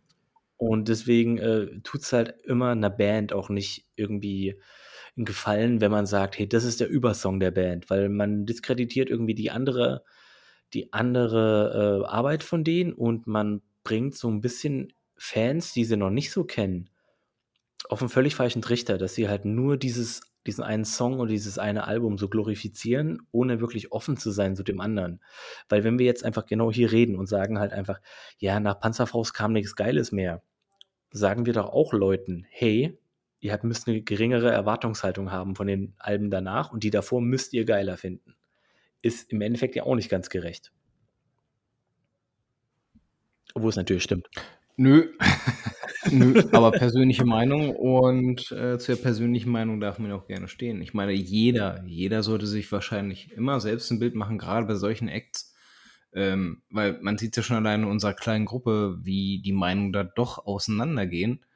Ähm, und insofern, keiner von uns wird für die breite Masse sprechen können, weil jedes Individuum auch äh, sein, sein, sein, sein eigenes Gehör hat. Ja, ganz genau. Ähm, oh, noch vielleicht, um mal kurz die Folge abzubinden, solltet ihr jemanden Dark Throne empfehlen, der unglaublicherweise diese Band gar nicht kennt, welches Album würdet ihr ihm empfehlen, Mo? Also äh, zu 100% ähm, Under Funeral Moon. ähm, das ist für mich das beste Darkthrone-Album. Ich habe es gerade schon angerissen. Selbstverständlich, ähm, Transylvanian Hunger ähm, hat unfassbar gute Songs drauf, aber unpopuläre Meinung, Achtung, Disclaimer. Ähm, für mich ist der Song selber ein absoluter Fremdkörper auf diesem Album. Der sticht halt irgendwie so hervor ist, glaube ich, auch der einzige mit dieser hohen Leadgitarre, oder ich weiß gar nicht, wie man dazu sagt. Ich bin ja kein Musiker, sondern nur Fan. Ähm, und der macht eigentlich für mich das ganze Album kaputt, um ehrlich zu sein. Das wäre eigentlich ein perfekter Single-Song und den hätten sie irgendwie raus extrahieren sollen und das ganze Album einmal irgendwie veröffentlichen. Dann wäre das auf jeden Fall richtig geil gewesen. Aber so äh, ich, ich, Entschuldigung, das wollte ich jetzt nicht erwähnen, um das Album schlecht zu machen, das ich empfehle. Under Funeral Moon ist für mich das geilste Album, das passt von hinten bis vorne. Ich finde es auch richtig geil.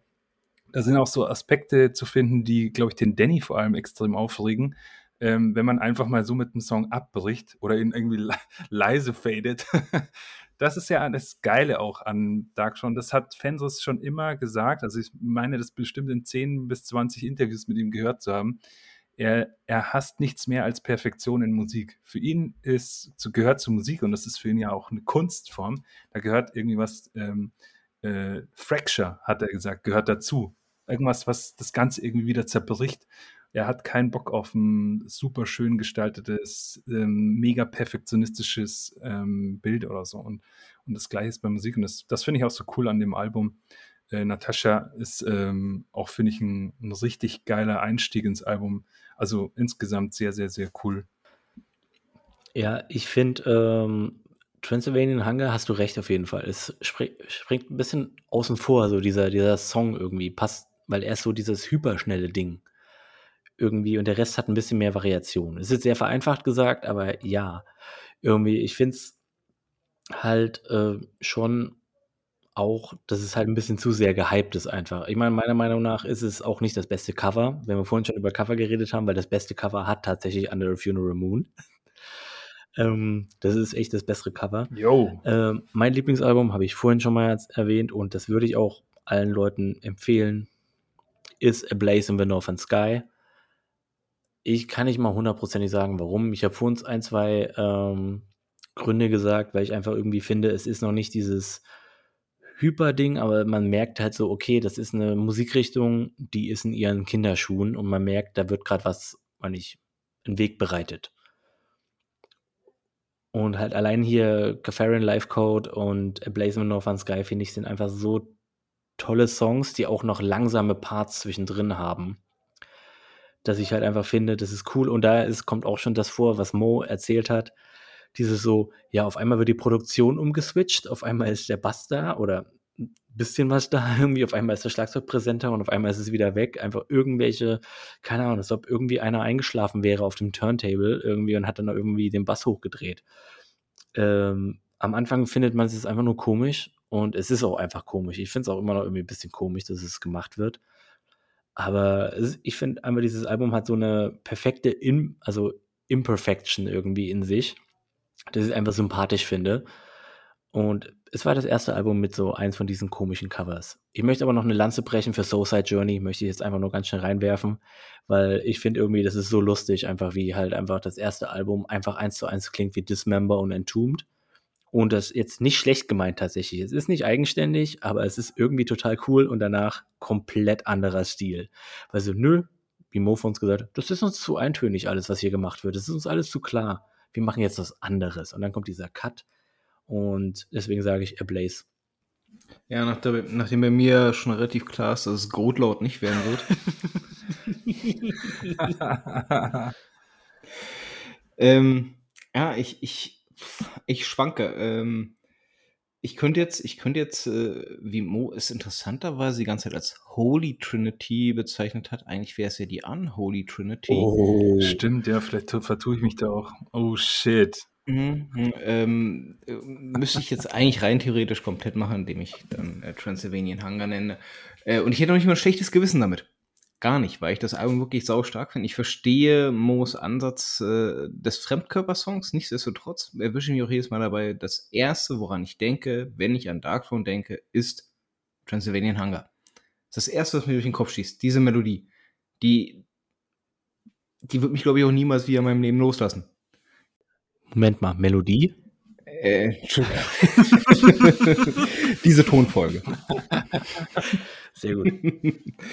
ähm, würde ich es aber rein aus emotionaler Sicht betrachten und das ist ja das Schöne daran, man verbindet ja Musik auch mit Emotionen und sie sind auch unheimlich wichtig, dass diese damit dabei sind, dann äh, muss ich da Phil zustimmen. Ähm, allein diese eklig dreckigen Drums, die äh, bei Blazing on Northern Sky mit dabei sind, äh, explizit bei äh, Catharian Life Code, äh, allein das, äh, was ich früher so, so, so abstoßend fand, äh, was mich auch wirklich eine ganze Zeit gekostet hat, um das zu überwinden, ist irgendwie zurzeit genau das, was, was ich an der Band so unglaublich wertschätze. Ne? Und ähm, eines der Mittel, äh, die mir dann später mal bei anderen Bands aufgefallen sind, und in Anbetracht dessen, dass das Album ja 91, 91 92, 92 rausgekommen ist, äh, äh, doch auch sehr, sehr oft äh, wieder, wieder äh, äh aufgegriffen wurde, war, dass das Album endet, wie es beginnt. Dieser dieser dieser Ring, der geschlossen wird, ja, du hast ja am Anfang dieses dieses, äh, äh, äh, dieses ja, dieses düstere Geschwurbel im Hintergrund und dann, ähm, genau, äh, die die die tiefe Stimme, die dann erstmal sagt: „You are we are a blaze in the northern sky“ und dann geht's erst los. Und genauso endet das Album ja auch nach, äh, The Pagan Winter äh, Winter. Und das ist mir dann Jahre später erstmal wieder aufgefallen, dass dann doch die eine oder andere Band die genau dieses Stilmittel wieder benutzt. Und ganz ehrlich, hätte ich die Repeat-Taste an, das Ding würde den ganzen Tag lang bei mir laufen. Und ich würde es nicht realisieren, weil der Kreis sich ja das hm. schließt. Ich finde das unheimlich geil. Ist eine Kleinigkeit, aber die äh, Kleinigkeiten machen das Salz in der Suppe. Und äh, genau das ist es halt bei, bei dem Album. Ähm, ja, viel mehr will ich auch gar nicht mehr fallen lassen. Vielleicht nochmal, äh, kann ja noch der ein oder andere noch das, ein nettes Anekdötchen von sich geben. Phil hat ja gerade schon seine Bereitschaft angekündigt. Ähm, was ich muss mal als kleinen Tipp, was ich sehr interessant fand, äh, äh, reinschmeißen würde. Es gibt eine Synthi-Version von Transylvanian Hunger. Ja, Mo? Von, von Barkley Candice aus dem Knast, oder was? Höchstwahrscheinlich. Ich, äh, Künstler ist mir gerade total Banane. Aber ich muss ehrlich sagen, ich hat vielleicht auch ein bisschen was mit meinem Fable für, für alte Horrorfilme, äh, gerade aus den 80ern zu tun. Äh, aber äh, irgendwie ist das nochmal eine interessante Facette. Ähm, so, kann man sich mal ein, anhören. Also ist jetzt nichts, was in Dauerschleife bei mir läuft, aber ist mal interessant zu hören, wie diese Interpretation dann doch äh, umgesetzt wird. Aber hat nicht ich meine, pure Spekulation, weil ich kenne die Version nicht, ich weiß nicht, von wem sie ist oder so. Aber ich meine, Fenris hat doch selber mal Synthi-Kram gemacht, irgendwie so als Side-Project-Kram und so. Und irgendwie, weiß ja nicht, ob er es selber eingespielt hat. Kann ja auch sein. Müssen wir mal nachgehen. Aber wieder spur, pure Spekulation und ja, Blödsinn. Übrigens, kurzer äh, Anhang an das, was du gesagt hast. Es endet, Quatsch, es beginnt, wie es endet. Ähm, wenn man sieht, 1992 In the Shadow of the Horns Mhm. hat sehr viel Punk und Rock-Attitüde und das ist das, was sie jetzt auch machen. Also es ist schon so dieses Banamba in the Shadow of the Horns. Das klingt ein bisschen wie die aktuelle Mucke von Ja. äh, Dark Throne tatsächlich. Man sieht da so einen Kreis, der sich so ein bisschen schließt irgendwie an musikalischem Interesse. Und man merkt auch an den neueren, ähm, an den neueren Alben, das ist natürlich auch eine ne, ne coole Sache da, sondern man merkt eigentlich, woher kommt der ganze Scheiß. Ja, also und, und, ähm, und, und das finde ich eigentlich auch eine grundsätzlich gute Sache. Und wenn man schon dabei sind, was man sich schon mal anhören kann, ich habe euch ja, ich habe es ja vorhin schon erzählt, also erstmal kann ich Sardonic Wrath als Album empfehlen. Ich, mir gefällt es tatsächlich sehr gut.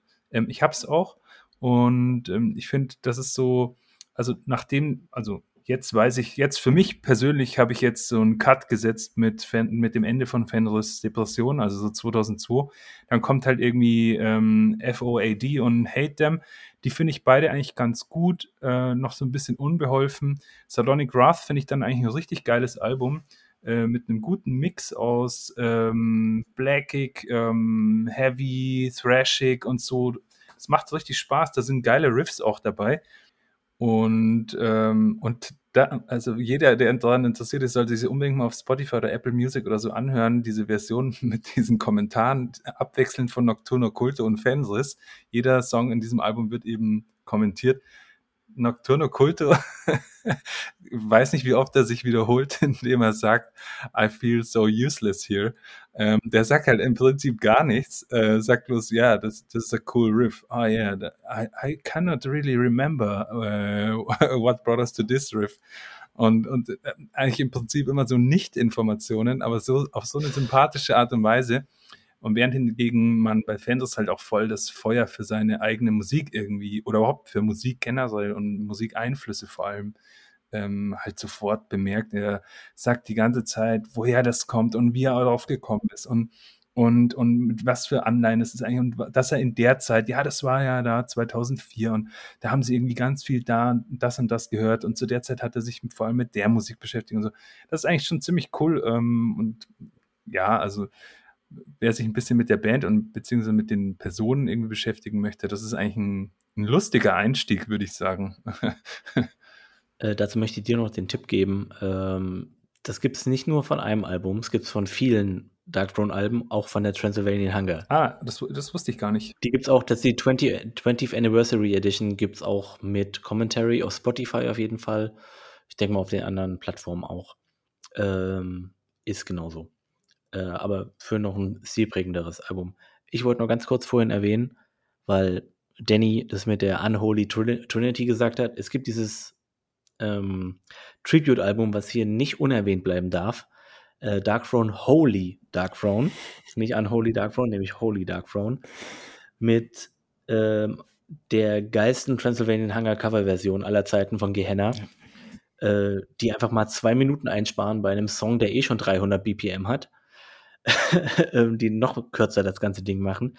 Und allgemein mit sowas von komischen Versionen von Dottheim's Guard, von, äh, war das Pagan Winter? Ich weiß es gar nicht mehr. Ähm, und äh, Emperor covert tatsächlich Cromlech von Soulside Journey. Mhm. Und so, es ist fast schon das beste Dark Throne Album, um es einfach mal so zu sagen, weil es ist so cool, was da alles draus gemacht wurde. Ich kann es nur empfehlen, um einfach mal einen ganz anderen Blick auf diese gesamte norwegische Black Metal-Szene zu sehen. Äh, Satyricon hat, glaube ich, Natascha in Eternal Sleep gecovert, fast eins zu eins. Ähm, aber ist auch geil. Ähm, wollte ich nicht unerwähnt lassen, weil das einfach wirklich, glaube ich, ähm, tatsächlich essentieller Teil ist, weil welche Black Metal Band macht bitte ein Tribute zu sich selber? War ja, glaube ich, eine Idee von Satyr gewesen, als sie auf seinem Label waren. Ähm, ja, aber trotzdem.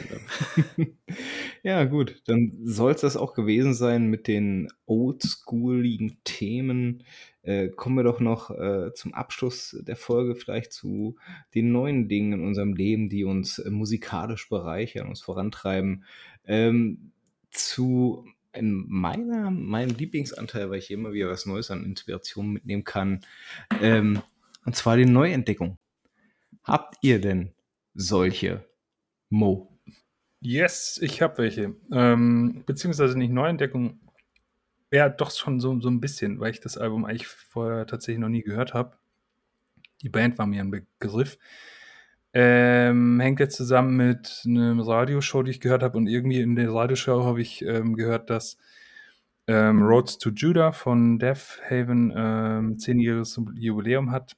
Also ähm, herzlichen Glückwunsch dazu. Ich finde, äh, kann man dazu stehen, wie man will. Ich finde äh, es schon irgendwie erwähnenswert, weil äh, mit der Veröffentlichung dieses Albums diese Band ja ziemlich vielen Leuten, gerade aus dem Black Metal, gehörig auf den Schlips getreten ist. Sie ziemlich angepisst hat und allein dafür haben sie eigentlich schon Credits verdient, finde ich. Ähm, das ah. finde ich nach wie vor eine coole Sache. Und anyway, ich habe, äh, ich wollte nicht mehr so oft Anyway sagen. Ähm, Liturgy, sagt euch Liturgy was? Das, ich habe mir ja, Liturgy angehört und zwar die Renihilation von 2009. Mm, mit der Band hatte ich mich vorher noch nicht so richtig beschäftigt. Finde ich ziemlich geil und mir ist irgendwie wie Schuppen von den Augen gefallen. Also ich glaube, da gibt es ein, also ich habe mich nicht damit beschäftigt, aber ich vermute, da gibt es einen direkten Zusammenhang zu Death Haven. Also es kann, ich kann mir irgendwie jetzt, nachdem ich dieses Album Renihilation angehört habe von Liturgy, ähm, kann ich mir diese Band Death Haven gar nicht mehr vorstellen als, als existent ohne dieses Album vorher. Ähm, es ist so krass, so ein krasses Geschredder irgendwie. Und ähm, was ich halt ganz besonders finde, ist, äh, sind die Vocals auf diesem Album von ihr. Ich weiß ihren Namen irgendwie nicht mehr. Ähm, also, dass man eigentlich fast schon den Eindruck haben dürfte, nachdem man das Album gehört hat, ist es nicht vielleicht irgendwie ähm, das andere alter Ego vom Sänger von Death Haven? Also es ist unfassbar, wie gleich das klingt. Kleb an dieses Album, an die ganzen Tracks irgendwie vorne und hinten ein paar Post-Rock-Elemente dran von, weiß ich nicht, Explosions in the Sky oder so. Und dann hast du auf einmal ein Death Haven-Album und das finde ich schon echt ziemlich heftig. Also hier ist eigentlich alles das, was ich an Death Haven geil finde, nämlich die krassen Parts, ähm, konzentriert, die ganzen bescheuerten Post-Rock-Elemente haben sie irgendwie sich gespart und insofern ein Album, das ich sehr empfehlen kann. Ähm, Habe ich sehr viel gehört die letzte Woche neben Dark Throne. Und warum bin ich überhaupt drauf gekommen? Ähm, weil ich in so einer Radioshow äh, ein längeres Interview gehört habe mit ähm, Victory Over the Sun. Ähm, also so ein experimentelles Black Metal-Projekt, One-Man-Show von ähm, so einer äh, Transperson aus Atlanta oder so, auf jeden Fall auch aus Amerika. Ähm, das Album heißt Nowherer und ähm, ich bin jetzt nicht so der richtige Musiker. Also es geht auf jeden Fall darum, das ganze Album wurde in irgendeiner abgefahrenen Taktfrequenz irgendwie aufgenommen und so. Das ist also ziemlich durchtechnisiert ähm, ähm, und wirklich sehr experimentell. Äh, Hört es euch mal an. Ich fand es äh, sehr cool, sehr erfrischend, weil tatsächlich diese ähm, Themen in diesen Tracks und die Soundstruktur sehr ungewöhnlich ist. Also man er wird immer wieder mal erinnert an so Ethnomusik aus anderen Ländern, die ja auch teilweise in ganz anderen Taktmustern irgendwie funktionieren und so, ähm, die aber auch trotz alledem in sich geschlossen natürlich ähm, stimmige und, und teilweise wunderschöne Melodien natürlich hervorbringen. Und ähm, auch dieses Album finde ich insgesamt sehr stimmig, ähm, ein sehr gutes, äh, durchkonzipiertes Teil an Stellen auch sehr ähm, heftiges ähm, Black Metal-Album, aber alleine die seltsame mm, Musikstruktur ähm, macht es irgendwie so komisch anders. Also fast schon so ein Effekt wie das, was wir am Anfang hier beschrieben haben, dass man das allererste Mal ein Darkthrone-Album gehört hat, wo man irgendwie erstmal nicht wusste, was man damit anfangen soll. Ähm, auf jeden Fall ein gutes Album, Nowherer von Victory Over the Sun. Zwei Amerikaner habe ich jetzt hier empfohlen. Mo ist heute zuständig für die Bands mit den scheiß Namen. ähm, ja, ich habe eine neue Entdeckung, um es heute mal kurz zu machen. Ähm, ich habe natürlich auch einen scheiß Namen, ist ja klar. Äh, oh Gott. Passend zum Thema habe ich natürlich Norweger. Ist ja klar. Ähm, und zwar Grotesque Hysterectomy. Oh Gott. Ähm, mehr als dass es Norweger sind, weiß ich nicht. Äh, ich habe so einen Channel auf YouTube abonniert, den ich jetzt nicht nennen werde, weil ich nicht weiß, inwiefern das alles legal ist, was er da macht. Äh, und der lädt immer wieder so Underground-Bands hoch irgendwie. Die haben damals noch, bevor Uada irgendwie bekannt war, tatsächlich so die erste Uada-Scheibe drauf gehabt und alles. Und die sind definitiv nicht das Label. Ähm, und zwar das Album heißt Dötz Avantgarde. Ah, nice. Ähm, und ich bezeichne es jetzt einfach mal als technischer Death Grind. Ich bin mir aber nicht so ganz sicher, weil es ist def definitiv ein bisschen technical, prog und dissonant. Es hat ein bisschen was von Kettle Decapitation, ein bisschen was von Prog Metal und ein paar Parts sind eindeutig Deathspell Omega. Äh, so ein paar Dinger sind ein bisschen zu sehr schon Sie Monumentum von, wenn man hat so ein, zwei Minuten zwischendrin, wo man denkt, ey, das ist doch eins zu eins irgendwie aus Solafide oder so draußen. Es ist ein paar so, also diese dissonanten, melodischen Parts, nenne ich jetzt einfach mal, klingt extrem krass danach. Es ist definitiv kein easy listening. Also, das ist äh, schon anstrengend, geht aber auch nur, wenn nicht 35 Minuten, glaube ich. Äh, gibt's auf Bandcamp, gibt's auf Spotify, gibt's auf YouTube. Ähm, ja, ich empfehle es für alle Leute, die ein bisschen offener sind für alles, was Musik angeht und vielleicht nicht nur ein Genre in einem Song haben wollen. Äh, ich muss es tatsächlich noch ein bisschen mehr hören, um wirklich den krassen Zugang dazu zu finden, aber ich finde, das hat schon irgendwie was. Die gibt es schon ein bisschen länger irgendwie, aber die haben noch nichts Großes rausgebracht, außer jetzt ein, zwei Alben in den letzten paar Jahren, aber sind nie groß durchgestartet. Kann man sich aber vielleicht mal anhören, vor allen Dingen, weil es halt eine Technical Death Band aus Norwegen schon mal alleine ist, was ja schon nicht so oft vorkommt. Grotesque Hysterectomy. Ja, da bin ich wohl wieder dran. Ähm, ich habe mich in den letzten Wochen ja wie die anderen auch äh, doch sehr viel äh, mit, mit Dark Throne beschäftigt. Insofern sind, sind vielleicht äh, die neueren Sachen auch so ein bisschen runtergeplumpst. Ähm, auf jeden Fall äh, ein Album, was bei mir auf jeden Fall hängen geblieben ist, ne? Ähm, Goat Lord von Dark Throne. oh, warte mal, wie, wie heißt die Band? Dark, Darkotronic? Darkotronic. Äh, Spaß beiseite.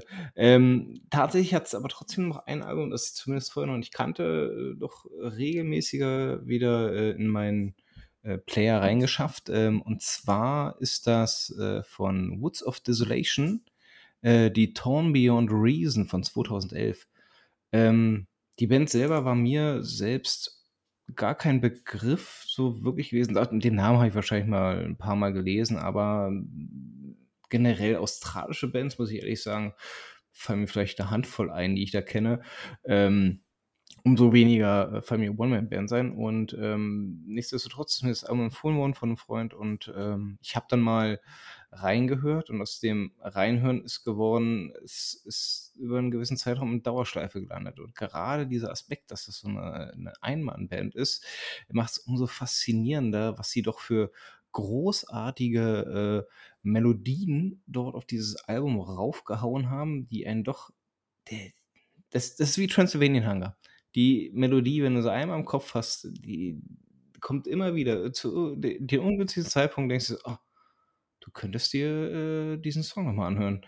Und schon hast du das Album wieder auf der Platte. Ähm, ist in den letzten Tagen doch recht häufig gewesen. Ähm, sehr gutes Album. Wärmste Empfehlung. Ähm, auch wenn man sich an das äh, von mir so verhasste Stilelement des Klargesanges dort gewöhnen muss. Das Gute ist, dass er so runtergemischt ist, dass er kaum ins Gewicht fällt. ähm, also, ja, mal äh, die andere Seite der Welt betrachten. Ja, Übrigens, äh, Roads to Judah, äh, für mich ein ganz, ganz großartiges Album. Ne? Wenn man bedenkt, dass es das Debütalbum von Death Heaven ist, äh, wie reif sie darauf klingen. Die haben dort mehr technische Finesse drauf als manche andere nach, na sagen wir, 20 Jahren. Bühnenerfahrung. Oder 18 Alben.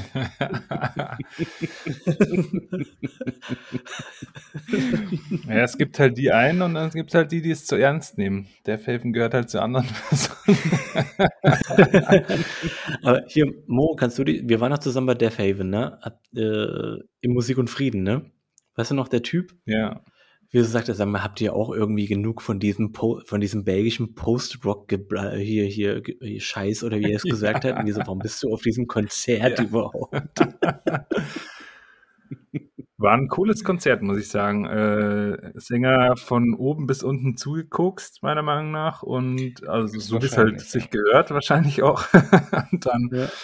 Ähm, das, war, das war schon ziemlich fett. War eine coole Sache eigentlich, ja. Man kann nicht behaupten, dass sie ihre Musik auf der Bühne nicht zelebrieren würden.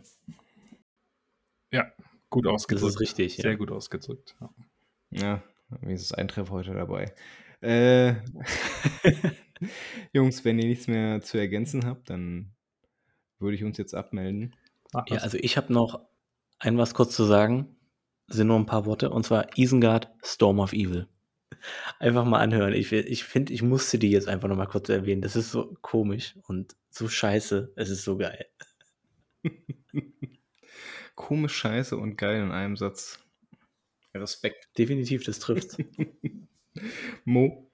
Nee, ich habe nichts, der Folge nichts mehr hinzuzufügen. Ich meine, ich könnte jetzt noch stundenlang über Darkthrone und alle möglichen einzelnen Alben sprechen, aber ich glaube, wir haben es ganz gut abgehandelt. Gut, dann bleibt mir auch nichts mehr hinzuzufügen. Ich wünsche noch einen schönen Abend und bis zum nächsten Mal. Bis zum nächsten Mal. Bis dann. Tschüss. Ciao.